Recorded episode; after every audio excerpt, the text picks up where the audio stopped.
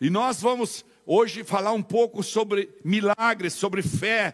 Eu quero que você acompanhe comigo no livro de Atos, capítulo 3, no começo de Atos. Atos é o maior exemplo que a gente pode ter de missões, né? Quando a gente quer aprender de missões, a gente precisa ler, reler, pegar a interpretação do Espírito Santo, é Ele que nos inspira, é Ele que nos abre os horizontes espirituais para que a gente possa entender. Em Atos dos Apóstolos, capítulo 3, há um milagre descrito já nos primeiros 16 versículos, e eu queria rapidamente, quero rapidamente ler isso com vocês, para que nós tenhamos um entendimento de fé.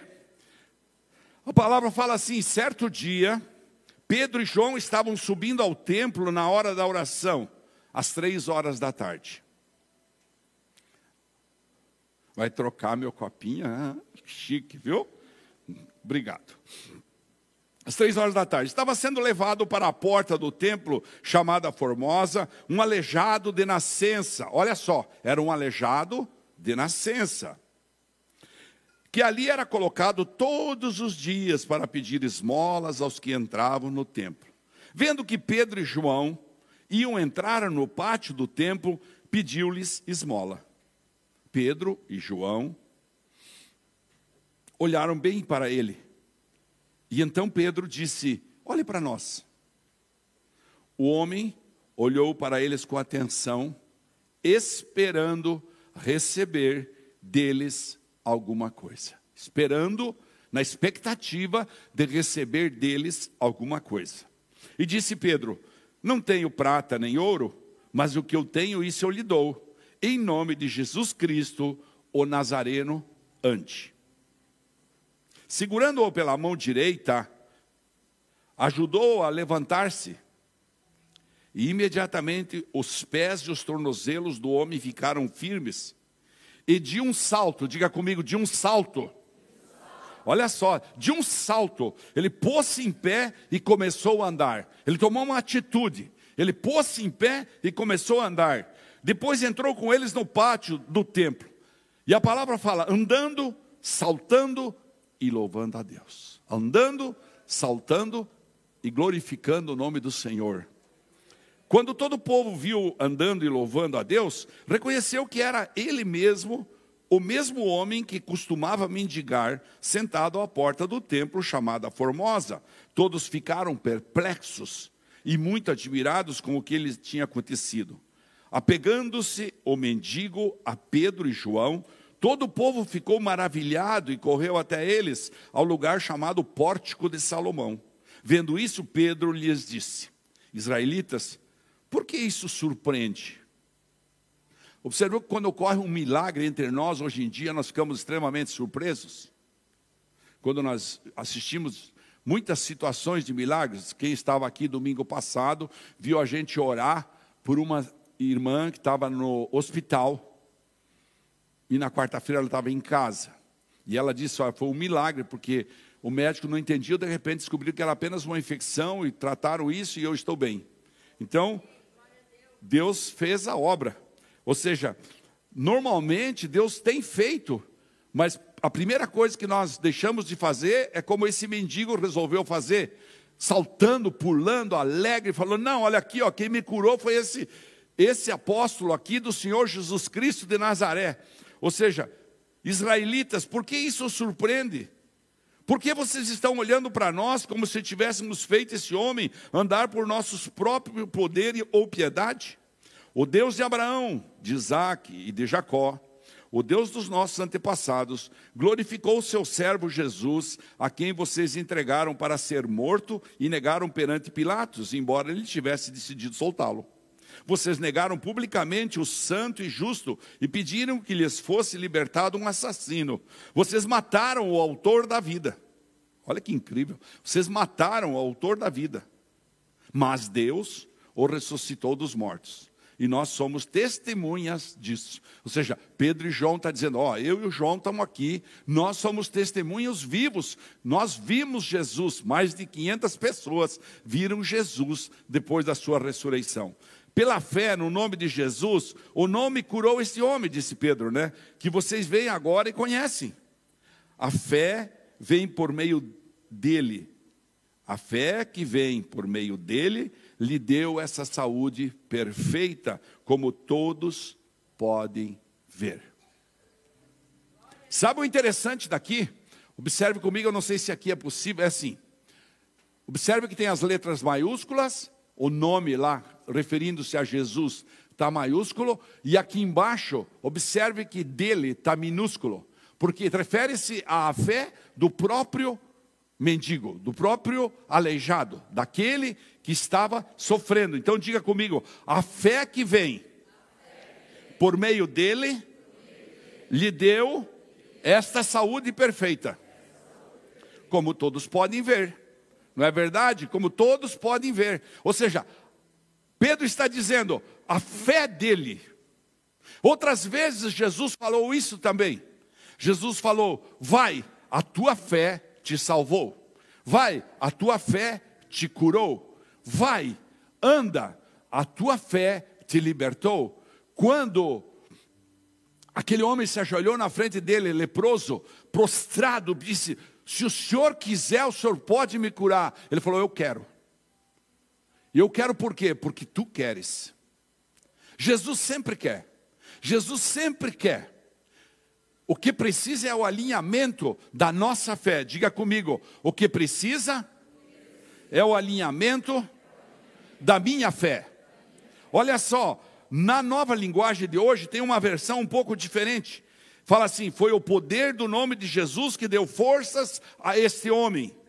O que vocês estão vendo e sabendo foi feito pela fé em seu nome, pois foi a fé em Jesus que curou esse homem em frente de todos vocês.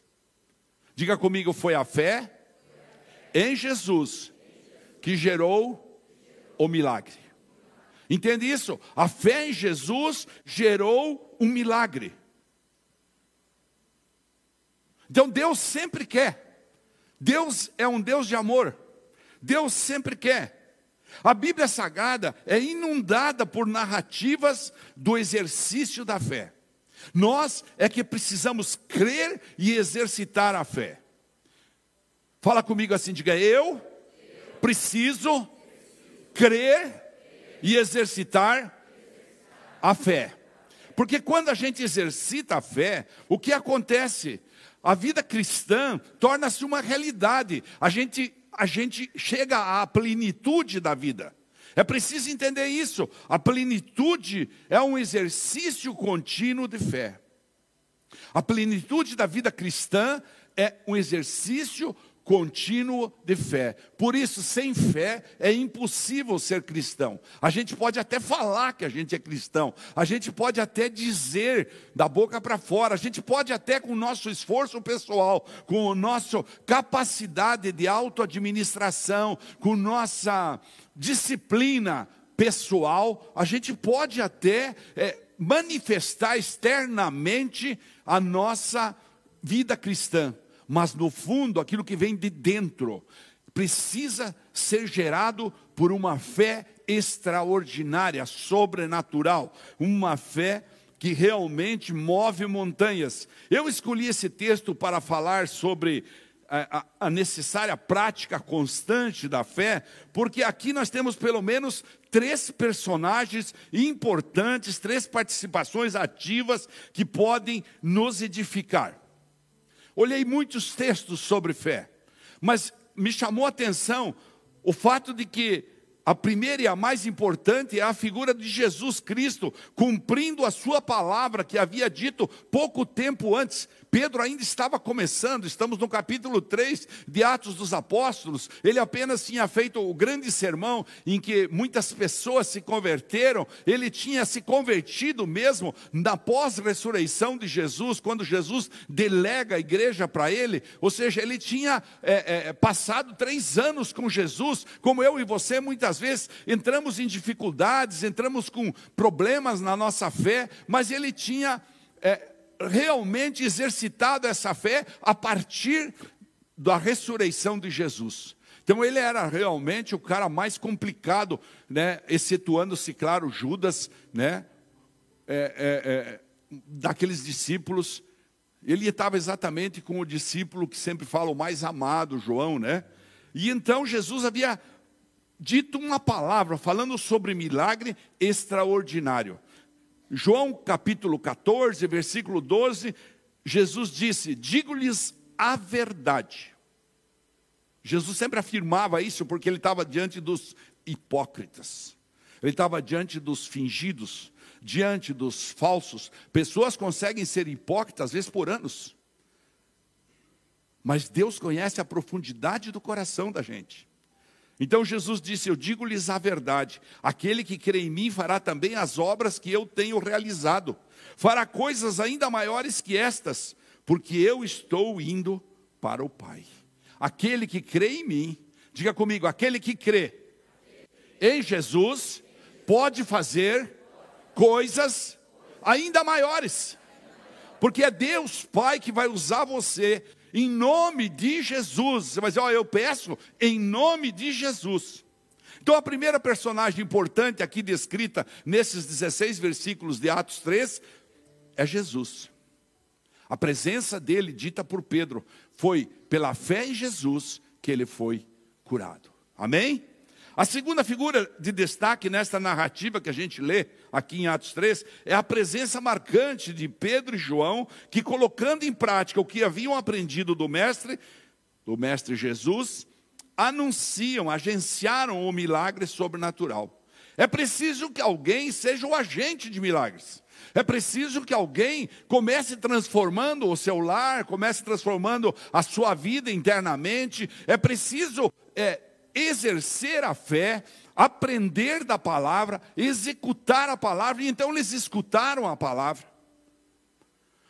E eles decidiram: ora, por que nós não mandamos ele andar? Nós vimos Jesus fazer isso tantas vezes. Se você ir mais para frente em Atos dos Apóstolos, você vai ver que por onde os apóstolos passavam, apenas a sombra dele, as pessoas colocavam os doentes para fora da porta, e a sombra deles, ao passar por sobre as pessoas, as pessoas eram curadas. Era extraordinário, era sobrenatural. Essa mesmo, esse mesmo padrão de fé que estava à disposição deles está hoje à nossa disposição. Nós precisamos entender isso. Exercer a fé é um processo pessoal, único, relativo à tua vontade de vencer e ser realmente um cristão que exercita aquilo que o Senhor ensinou na palavra. Em João capítulo 14, ainda, os versículos 13 e 14, na sequência do que Jesus tinha falado, ele falou assim: E eu farei o que vocês pedirem em meu nome, para que o Pai seja glorificado no Filho. O que vocês pedirem em meu nome, eu farei. Mas antes de dizer isso, o que vocês pedirem em meu nome, eu farei. Observe, Preste atenção. Para que o Pai seja glorificado. Qual a intenção do coração? Jeremias fala: o coração do homem é enganoso. Qual a intenção real, profunda do coração quando a gente quer testemunhar um milagre? Quando a gente quer ver o milagre acontecer? Quantas vezes me ajoelhei na frente daquele hospital e falei: Deus, não vai ser para a glória de homens, vai ser para a tua glória, vai ser para a tua glória e acabou. E esse é o processo. Aquele homem foi curado, os dois apóstolos estavam sendo apontados por ele, e ele fala: Israelitas, não foi por causa de nós nós apenas somos os agentes. Nós apenas demos a sentença. Seja curado em nome de Jesus pela tua fé. Então, já temos três situações. A terceira é o próprio aleijado de nascença que imediatamente creu no milagre, demonstrou a sua fé e obedeceu. Esse é um problema. Então, vamos lá. Quando nós somos o agente de milagres, nós estamos orando por alguém ou por um milagre para nós, qual é que é a intenção do nosso coração? É realmente glorificar a Deus ou é pôr uma grana no bolso? É glorificar a Deus ou eu sair dessa fase difícil que eu estou vivendo? É glorificar a Deus ou eu não me construir? Porque possivelmente quando Deus nos submete a uma situação, já falamos isso tantas vezes aqui, mas nunca é demais repetir que sempre Deus vai nos amar, fazendo muitas vezes nós passarmos por situações catastróficas, por situações difíceis, por coisas que nem sempre são explicáveis no reino natural, mas que Deus, na sua grandiosidade, na sua premissa de amar, coloca a gente em situações para a gente multiplicar o nosso crescimento, para a gente amadurecer. Em Atos 3, 8, ele falou, né? E de um salto, pôs-se em pé e começou a andar. Depois entrou com eles no pátio do templo, andando, saltando e louvando. O milagre é sempre fruto do exercício da fé. Diga comigo, o milagre que eu preciso sempre vai ser fruto do exercitar a minha fé. É você sozinho. Ah, mas eu não posso. Não, tua esposa pode orar, teu marido pode orar, teu pai pode orar, tua mãe, você pode orar e deve orar, por que não? Você pode mudar circunstâncias em roda das pessoas quando você ora. Circunstâncias são mudadas. Circunstâncias da igreja estão sendo mudadas pela torre de oração. Circunstâncias são mudadas por uma semana de jejum como essa que nós acabamos de fazer aqui, como última semana do mês passado e primeira semana do mês de junho. Nós profetizamos um junho melhor, ou seja, esse é o processo, exercer a fé. O que, que a Bíblia diz sobre a fé? Nós precisamos entender isso, o que, que a Bíblia diz sobre a fé. Não quero me alongar muito, mas Romanos 10, 17 fala: de sorte que a fé é pelo ouvir, na Almeida Revista e Corrigida, é pelo ouvir, e ouvir pela palavra de Deus. De sorte que a fé é pelo ouvir, e ouvir pela palavra de Deus. E aí começa o primeiro perrengue dos, dos cristãos daqueles que precisam realmente de intimidade. Nós achamos que ler a Bíblia é perder tempo. Muitos de nós achamos que dedicarmos-nos durante 40, 50 minutos de um dia, em cima da palavra, meditando, deixando o Espírito Santo falar, porque a palavra fala com a gente. A Bíblia é o único livro que fala com a gente. Os outros, você lê uma história, você lê um conteúdo técnico, você lê alguma coisa, não é verdade? Mas a Bíblia é a palavra falando com você. A Bíblia é a palavra falando comigo. Então, é preciso entender, a fé cristã implica em crer na Bíblia sagrada.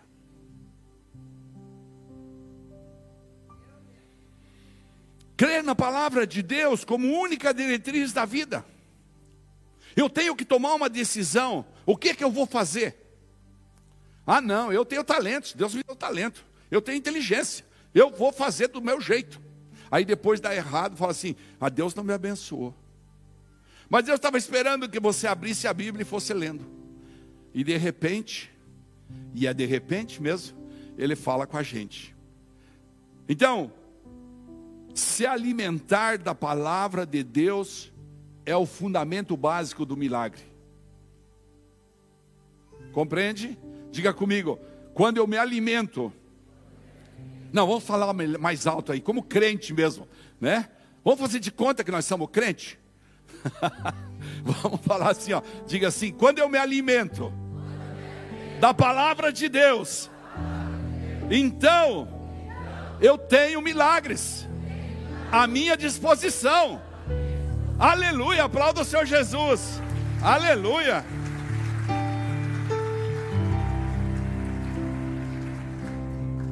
Conhecer todos os ensinamentos pregados por Jesus, o enviado de Deus. Precisa conhecer os ensinamentos.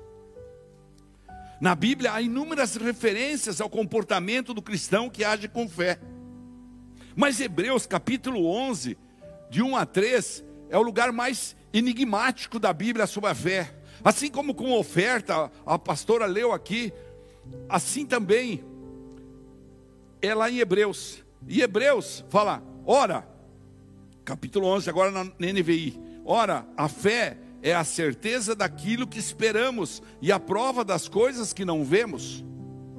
Então eu creio que já aconteceu. Ai, como é difícil isso. A racionalidade nos leva a perguntarmos-nos a todo momento: mas como eu vou crer numa coisa que eu não estou vendo? Como eu vou crer em algo que ainda não aconteceu?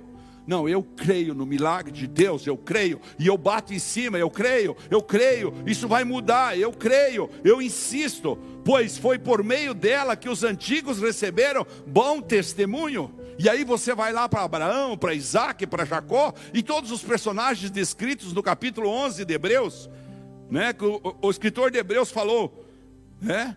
Pela fé, entendemos que o universo foi formado pela palavra de Deus, de modo que aquilo que se vê não foi feito do que é visível. Claro que no verão é lindo olhar para o oceano, mas no inverno, agora de manhã, quando a gente olha para o oceano, ele está paradinho assim, ó. Dá a impressão que é uma película que está assim colocada. E você fica olhando assim e fala: Meu Deus. Saber que aí tem lugares, não exatamente aqui na nossa orla, mas tem lugares que tem 10 mil metros de fundura. Tem lugares que estão tirando petróleo a 8 mil metros, a 6 mil metros. Que coisa incrível isso de Deus. Como, como os homens ainda terão que viver muitos e muitos anos até a ciência tentar descobrir, e a cada dia, no organismo humano, a cada dia se descobre uma função nova, algo novo. Então, a fé, queridos, é um exercício de alto risco. Ah, mas não, tem que correr risco. Corre o risco. Corre o risco. Muitas vezes a gente a gente quer a fé, mas a gente quer quadradinha, dentro da caixinha. Se ela vier bem certinho para nós, como um bombom que vem enrolado assim, eu sei que aqui dentro tem um chocolate. Então eu, eu tenho certeza que aqui dentro tem um bombom com, né? Às vezes a gente pensa que é de morango, mas não é de morango, é não sei do que, mas a gente tem chocolate. Agora, depois, a gente abre e às vezes está azedo, às vezes está estragado. Mas a fé é um exercício de alto risco. Você aposta, eu aposto no meu Deus, eu creio no meu Deus. Você crê em Deus? Levanta sua mão direita, vamos fazer um ato profético. Diga assim: Eu creio no meu Deus, na Sua força sobrenatural de me levar no centro da vontade dEle, para que o nome dEle seja glorificado em minha vida. Amém? Aplauda o Senhor Jesus por isso. O nome dEle.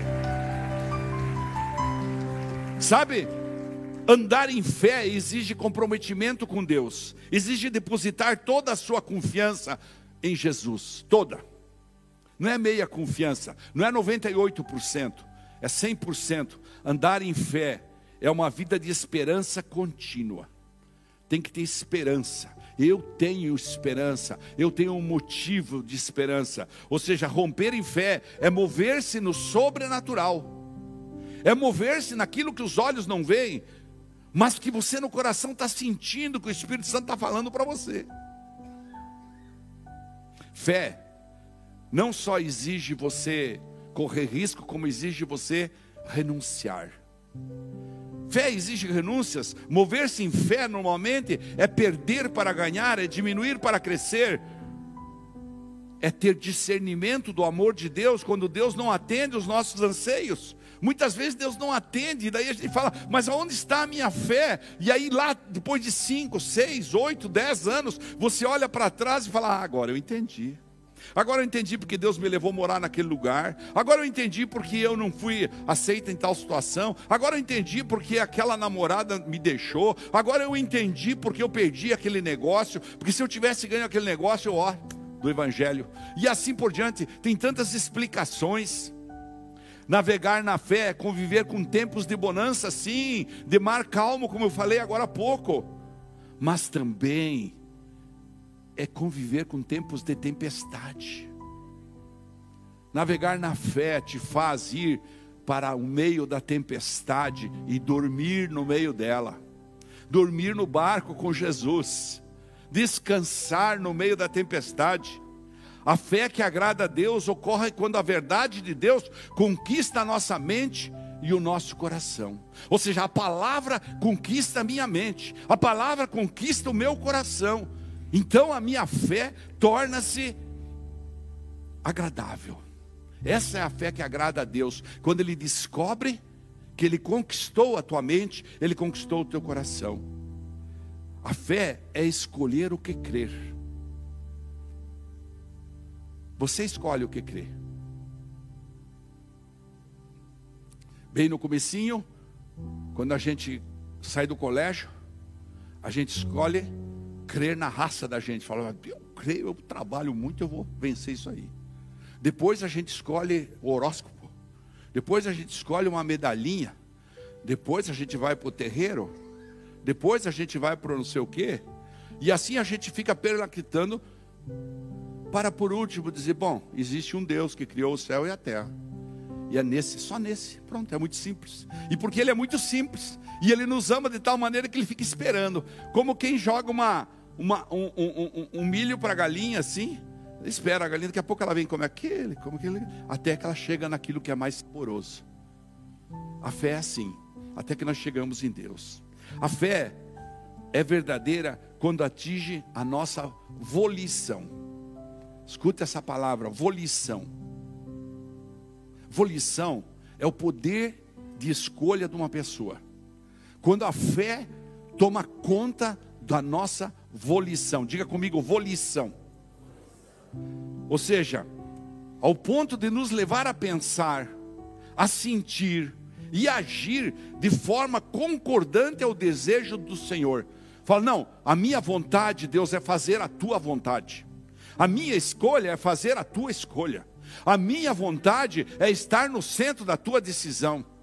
Olha, está bom, eu vou te levar lá para a praia onde você quer ir morar. Você está com 57 anos, vou te levar lá, viu, Ademir? Tá bom, senhor, que bom. Vou poder viajar para a Europa, vou viajar para tudo que é lugar, vou viver a minha vida. Não, a minha vontade é que você vá lá ser pastor. Eu, pastor? É você mesmo. Mas eu, não tem mais, mas é, é você mesmo. Então esse processo não é a, quando você chegou no processo de volição, entenda bem essa palavra, ou seja, o meu processo de escolha é submetido ao processo de escolha de Deus. Eu já não sou mais eu quem vive, mas Cristo vive em mim com as decisões dele. Entende evolução? Quando Paulo falou assim: Não sou eu mais quem vivo, eu preferia até morrer e ir rápido para Cristo, porque afinal de contas eu já estou no fim, estou aqui preso em Roma. Eu preferia muito ir para Deus, ir para Jesus, para o meu Mestre. Mas eu sei que se eu ficar aqui, eu posso ajudar muitas pessoas ainda. E então ele decide: para mim, ou viver em Cristo é melhor. Ou seja, já não é mais minha vontade eu não quero sair da cadeia porque eu tenho vontade de sair. Para mim está bom aqui também. Eu não quero comprar um carro novo porque para mim, não, eu quero glorificar o nome do Senhor. Como que eu glorifico o nome dele? As suas escolhas estão submetidas às escolhas de Deus? Então você está praticando a volição. Ou seja, quando eu me submeto às escolhas do Senhor nossa força de vontade, a nossa escolha, o nosso livre-arbítrio, tudo sujeitos pela nossa fé. Nós acreditamos e então nós entregamos na mão dele o crer em Deus, buscando o hábito de sempre agradá-lo. Eu tenho um hábito. Você tem um hábito, nós precisamos ter um hábito. Qual é esse hábito, pastor? Agradar o Senhor. Mas muitas vezes não é exatamente o que eu quero, claro que não é porque é o que Ele quer. Porque Ele nos fez peregrinos aqui por alguns anos, quem sabe 100 anos. Alguns de vocês que vão ter mais saúde vão durar 120. Mas é pouquinho perto de uma eternidade. E então na eternidade nós vamos nos submeter a Ele. Pastor, mas eu gostaria muito de curtir a vida. O meu negócio é curtir. É, se Ele quer, Ele vai deixar você curtir também, por que não? Porque não, ele é tão bom. Não é possível ser feliz e ser crente, só é possível.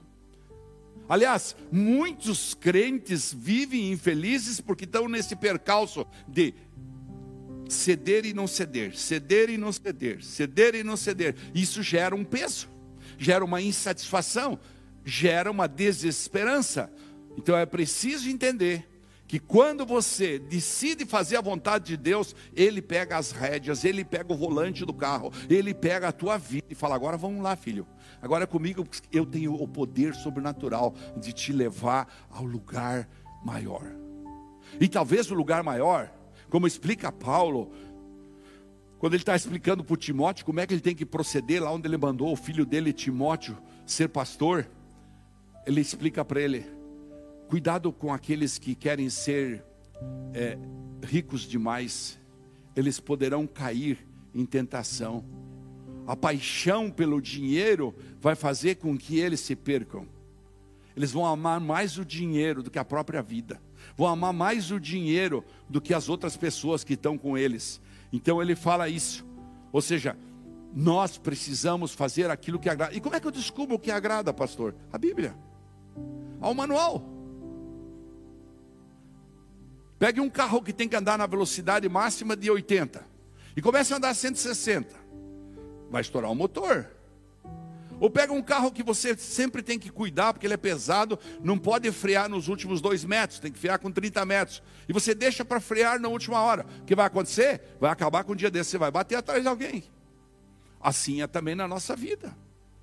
Hebreus 11,6 fala: sem fé é impossível agradar a Deus. Diga comigo, sem fé é impossível agradar a Deus. Por quê? Pois quem dele se aproxima precisa crer que ele existe e que ele recompensa aqueles que o buscam. Ele recompensa aqueles que o buscam. A fé abre portas para uma vida vitoriosa. É preciso entender isso. A fé abre portas para uma vida vitoriosa. E nem sempre a vida vitoriosa vai ser um saldo bancário de um milhão de reais. Muitas vezes a vida vitoriosa é uma vida de lutas, mas é uma vida de vitória em cima de vitória, dia após dia, de, de, de lavar realmente o coração, de estar alinhado com Ele, não importa as circunstâncias, não importa a tempestade, eu estou em volição com Deus, ou seja, peguei minha vontade, entreguei na mão dele e vamos embora. Onde o Senhor quer fazer? Ou esse barco vai pinar, nós estamos juntos, o barco vai ficar sereno, estamos juntos, a vida está complicada, nós estamos juntos, a vida está feliz, nós estamos juntos. Então eu sou salvo pela graça, através de um ato de fé, porque porque nós estamos juntos. Quando você fala, amigo Jesus, doce Espírito Santo, amigo Espírito Santo, toma conta de mim. Pode vir, equipe, pode tomar conta de mim. Você vai estar tá dizendo para ele: Eis-me aqui para te servir, para que teu nome seja glorificado. Nós vimos, nós vimos tantas pessoas receberem milagres, milagres verdadeiros e não conseguir sair da religião. A gente viu pessoas, eu tenho até que tomar cuidado o tipo de, de testemunho que eu vou dar, porque não quero criticar ninguém, muito pelo contrário. Apenas eu quero alertar que sempre que nós recebemos um milagre, a gente precisa dar glória a Deus. Deus tem um propósito atrás do milagre, senão Ele não vai dar milagre. Deus tem um propósito. Deus tem um propósito.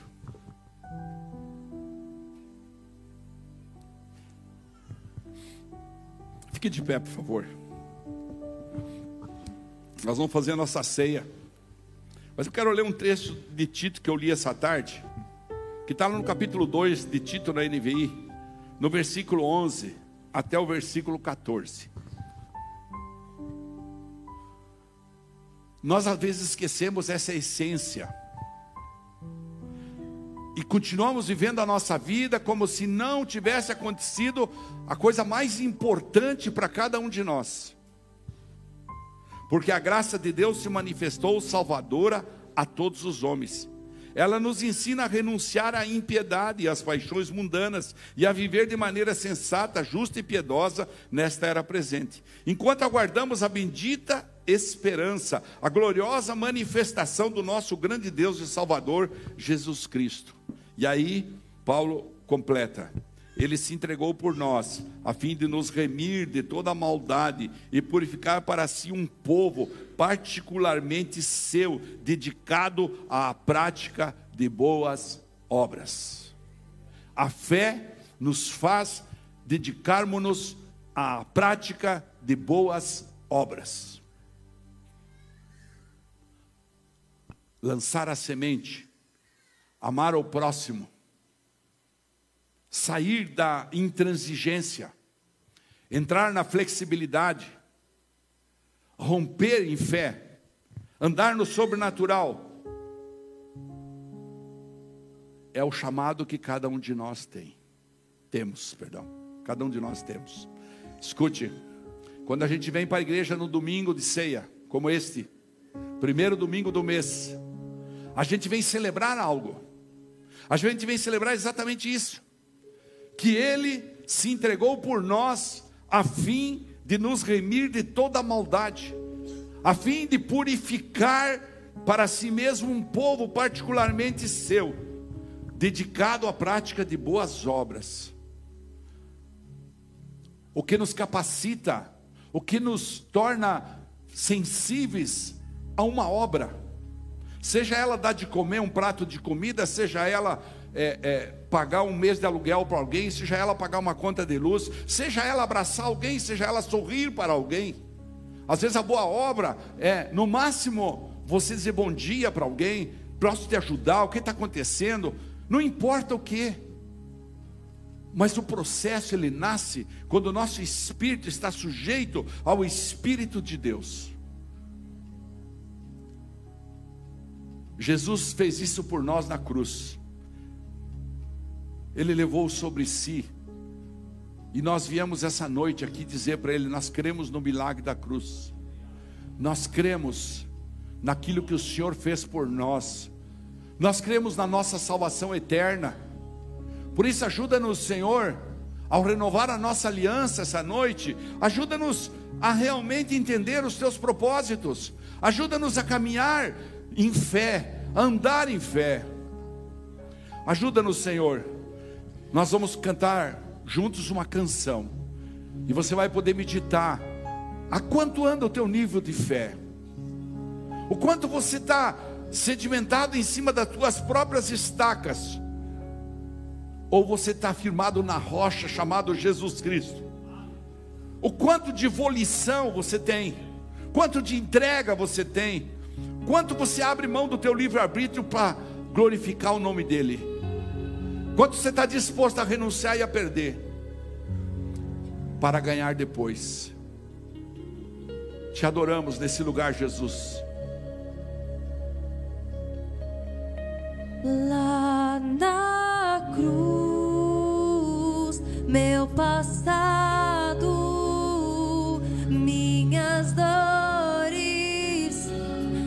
aflições.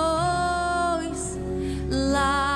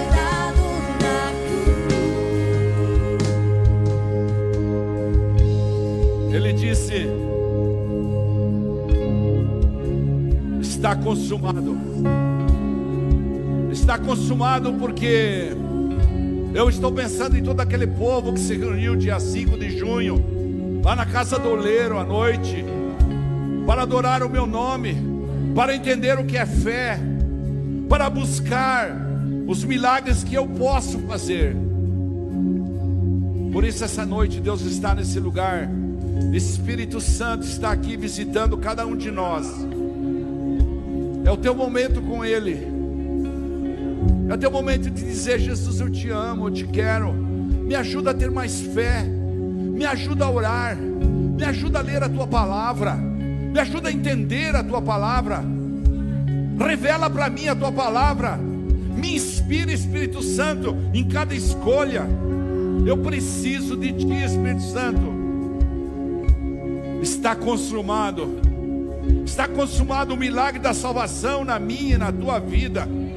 A palavra fala: todo aquele que crer e me confessar diante dos homens, eu confessarei diante do Pai. Eu darei vida eterna a todos aqueles que confessarem a mim. Agora, o que eu faço com esse milagre que Deus fez comigo?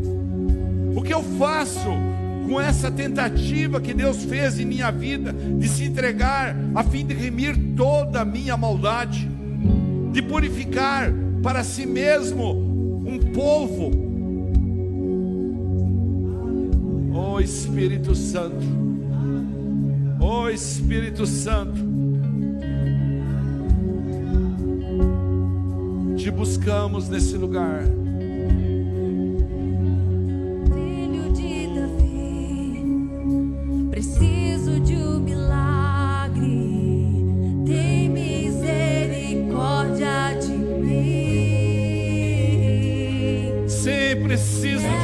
Milagre. Quero glorificar o teu nome com os milagres que o Senhor fizer na minha vida. Alinha o meu coração essa noite.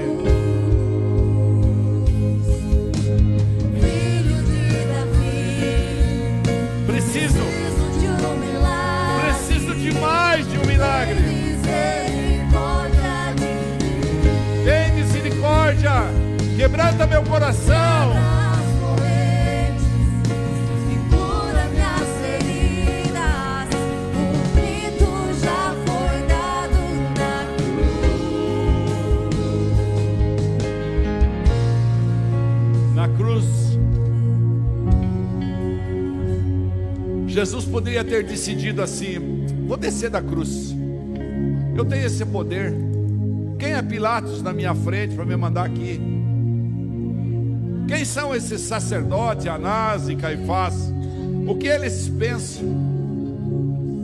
Podia ter dito isso, mas ele preferiu ir para a sepultura e de lá ressuscitar para que eu e você pudéssemos essa noite celebrar esse milagre da cruz, celebrar a remissão dos nossos pecados, celebrar a salvação eterna, celebrar o poder extraordinário de um Deus criador dos céus e da terra, disposto a cada um de nós, com nossa reverência, com nosso amor. Você pode abrir o seu copo, nós vamos orar pelos elementos. Você pode tirar seu pedacinho de pão, que está aí dentro.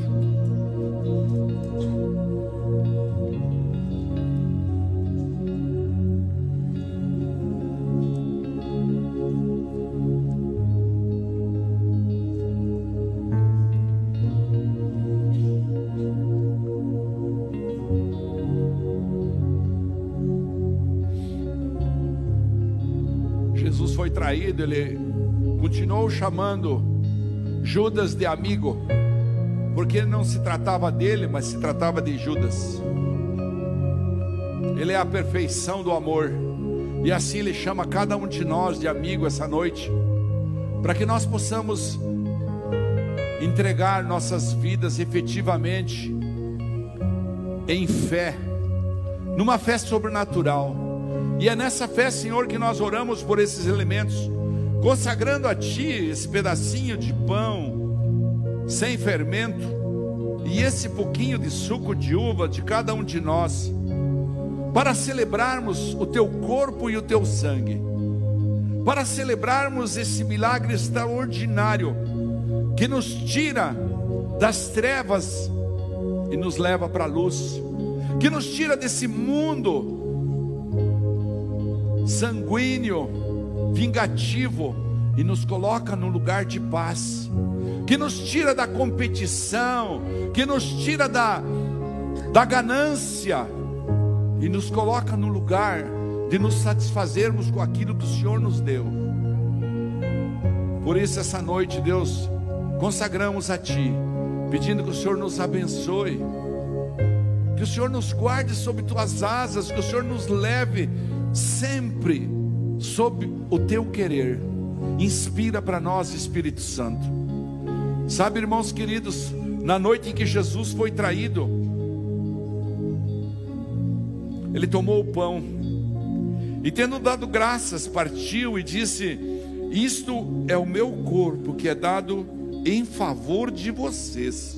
Foi em favor de mim e de você.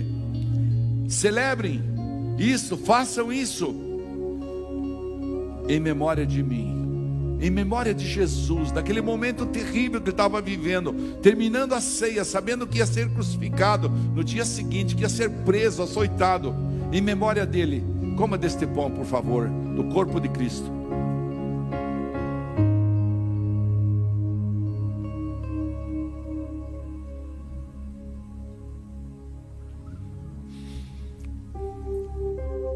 Muitos de nós, por muito menos, recuamos na nossa fé, abdicamos de obedecer, de renunciar, mas essa noite Deus quer colocar através do sangue dele representado nesse suco de uva, uma dose sobrenatural de fé. O Espírito Santo vai aumentar o nível de fé de cada um de nós. Da mesma forma, depois da ceia, ele tomou o cálice e disse: Esse cálice é a nova aliança no meu sangue. Façam isso sempre que o beberem, em memória de mim. Bebemos em memória de Jesus.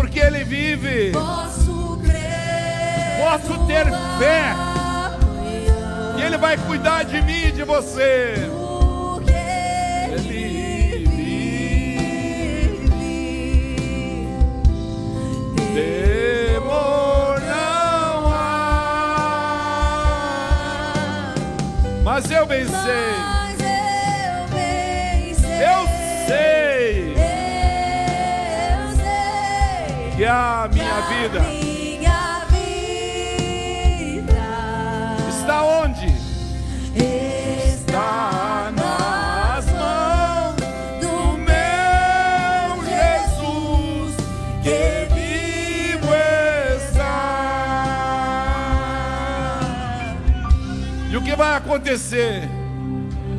E quando enfim, e quando enfim, ele vier, ele vai cumprir o propósito dele. Quem sabe o dia que ele vai voltar, né? Mas quando enfim ele vier, nós poderemos viver eternamente com Ele, porque glorificamos o nome dEle na hora do milagre, porque entendemos o chamado, porque buscamos o propósito.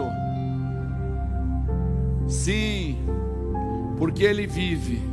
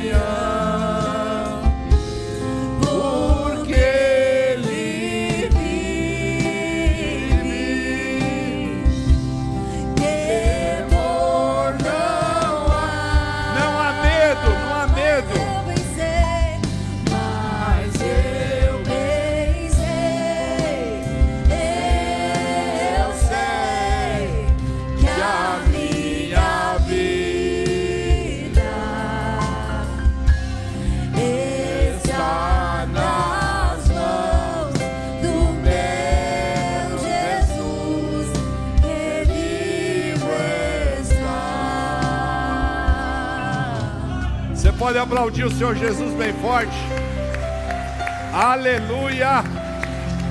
Aleluia! Irmãos, olha só. 2 de julho nós vamos fazer um bem-vindo membro, um sábado à tarde inteiro aqui. Quero convidar você a deixar seu nome lá na secretaria, para a gente poder é, colocar as mãos como igreja sobre sua vida, sobre sua casa e abençoar você como membro da igreja. Amém? Você também pode depois comprar seu pastel, né? Comprar o seu buquê de flores para a sua amada, dia dos namorados, né? Aleluia. Eu não vou ganhar um. Eu tenho que comprar? Aleluia. Muito bem. Coloque suas duas mãos para frente. O pastor vai abençoar a sua vida. Entenda isso. Exercite sua fé, não tenha medo. Andar sobre as águas. Amém? Que o Senhor te abençoe. Que o Senhor te guarde. O Senhor faça resplandecer o rosto sobre ti. E te conceda graça, o Senhor volte para ti o rosto e dê uma paz extraordinária, independente das circunstâncias. Amém? Profetize para a sua vida agora bem forte. Diga assim: Eu sou tudo que a Bíblia diz que eu sou. Eu tenho tudo que a Bíblia diz que eu tenho. E eu posso tudo que a Bíblia diz que eu posso. Profetize agora, por isso, eu e minha casa serviremos ao Senhor, porque se Deus é por nós, agindo Deus, Deus é bom, toda hora. Vão em paz, Deus acompanha, amo vocês. Aleluia. Glória a Deus.